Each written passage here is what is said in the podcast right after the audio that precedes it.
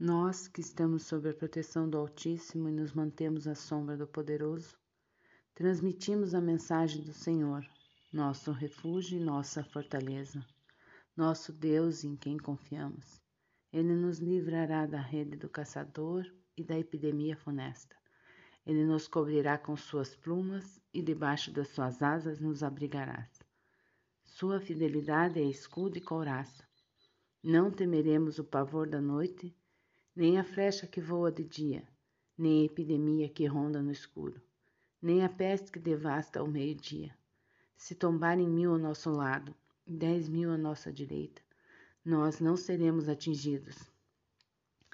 Basta abrirmos os olhos e veremos o castigo dos ímpios, porque dizendo: Tu, Senhor, és nosso refúgio.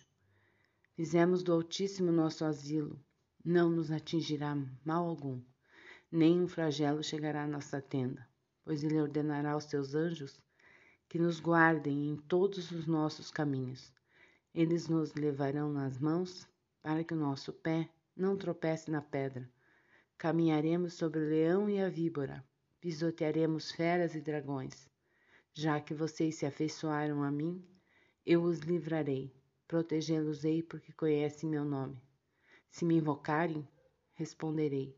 Estarei com vocês no perigo, libertá-los-ei e os glorificarei, e de saciá-los com longos dias e manifestar-lhe minha salvação.